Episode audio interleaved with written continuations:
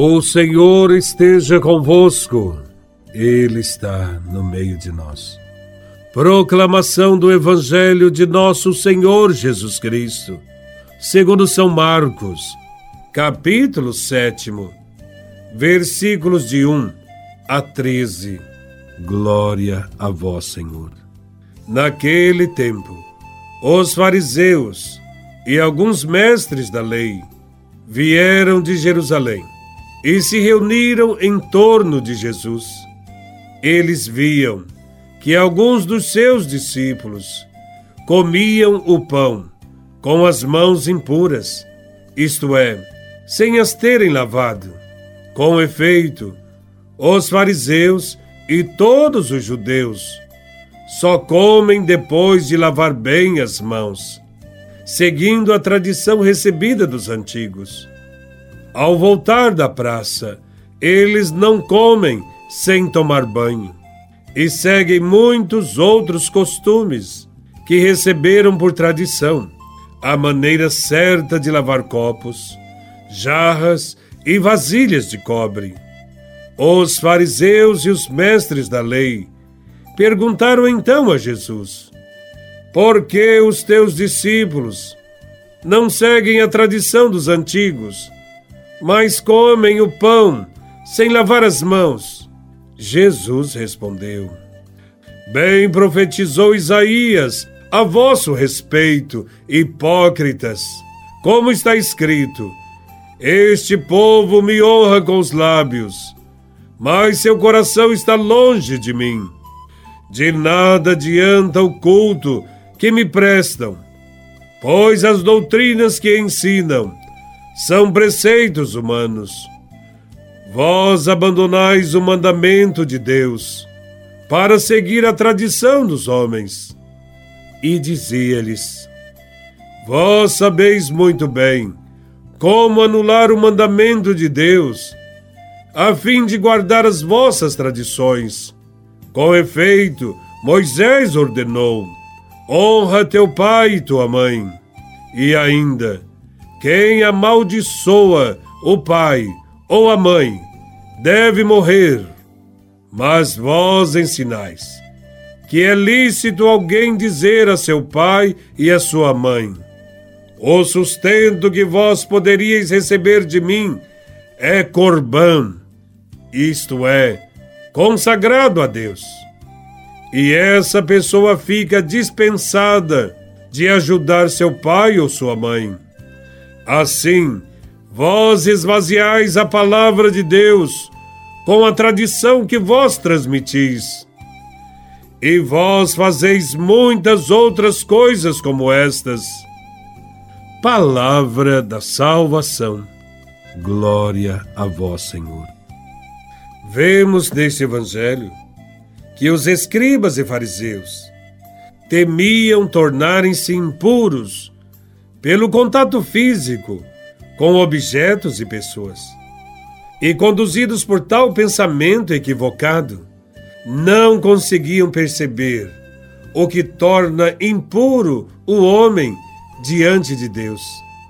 Era urgente que Jesus corrigisse esta visão deturpada da realidade. Desta maneira, Jesus ensina o que contamina o homem não está fora de si, mas está dentro, no mais íntimo do coração humano.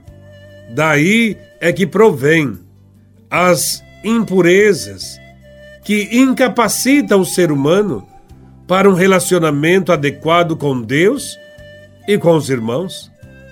É relativamente fácil afastar-se das coisas e pessoas tidas como impuras mas é extremamente difícil para nós mantermos a devida distância daquilo que sai de dentro da pessoa e tem o poder de fazer o mal.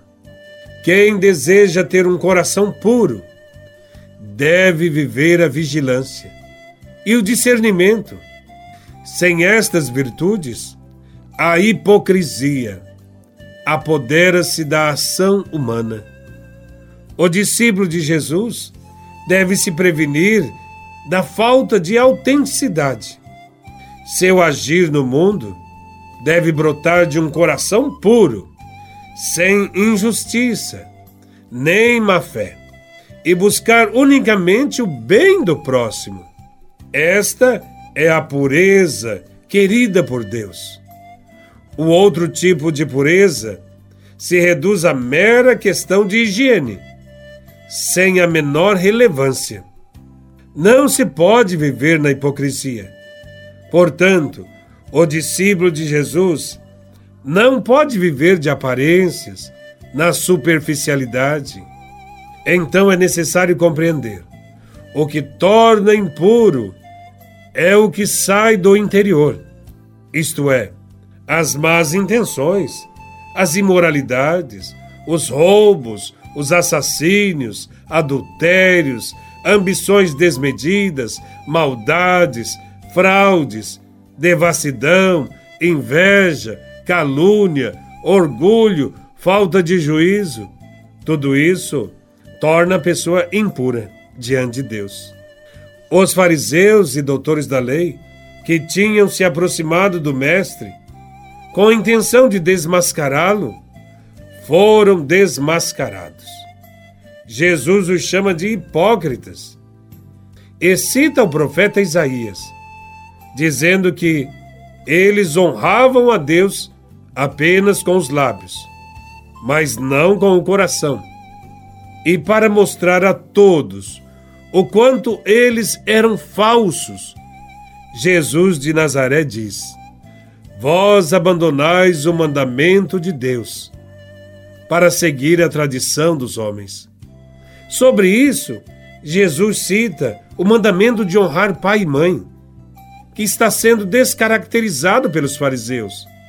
De fato, os fariseus viviam demasiadamente apegados às leis que eles mesmos criaram. Um dos preceitos criados pelos fariseus era o chamado Corban. O Corban era uma oferta especial que devia ser entregue no templo, negociada diretamente com o sacerdote judeu. Se alguém não quisesse ajudar nas necessidades de seus pais, bastava pagar o corban no templo para o sacerdote e ficava livre desta responsabilidade tão sagrada. Para Jesus, isto é um absurdo pois anulava o mandamento de Deus de honrar pai e mãe. Em outras palavras, Jesus está apontando as atitudes desonestas, falsas dos fariseus, daqueles que se apresentam como religiosos. Para Jesus, os fariseus e doutores da lei desejam assumir o lugar de Deus para julgar e condenar as pessoas sem misericórdia. Ao discípulo de Jesus de Nazaré, só resta uma alternativa: se aproximar sempre da palavra de Cristo e pedir a graça de ter um coração puro. Corramos ao encontro de Jesus Cristo, para que ele nos tire da hipocrisia e nos ensine a ter amor pelos irmãos. Que sejamos capazes de compreender, acolher e dialogar com os outros sem preconceitos, e que a nossa vida seja sempre de doação, para que o mundo seja mais justo e fraterno. Não sejamos como os fariseus. Louvado seja nosso Senhor Jesus Cristo, para sempre seja louvado.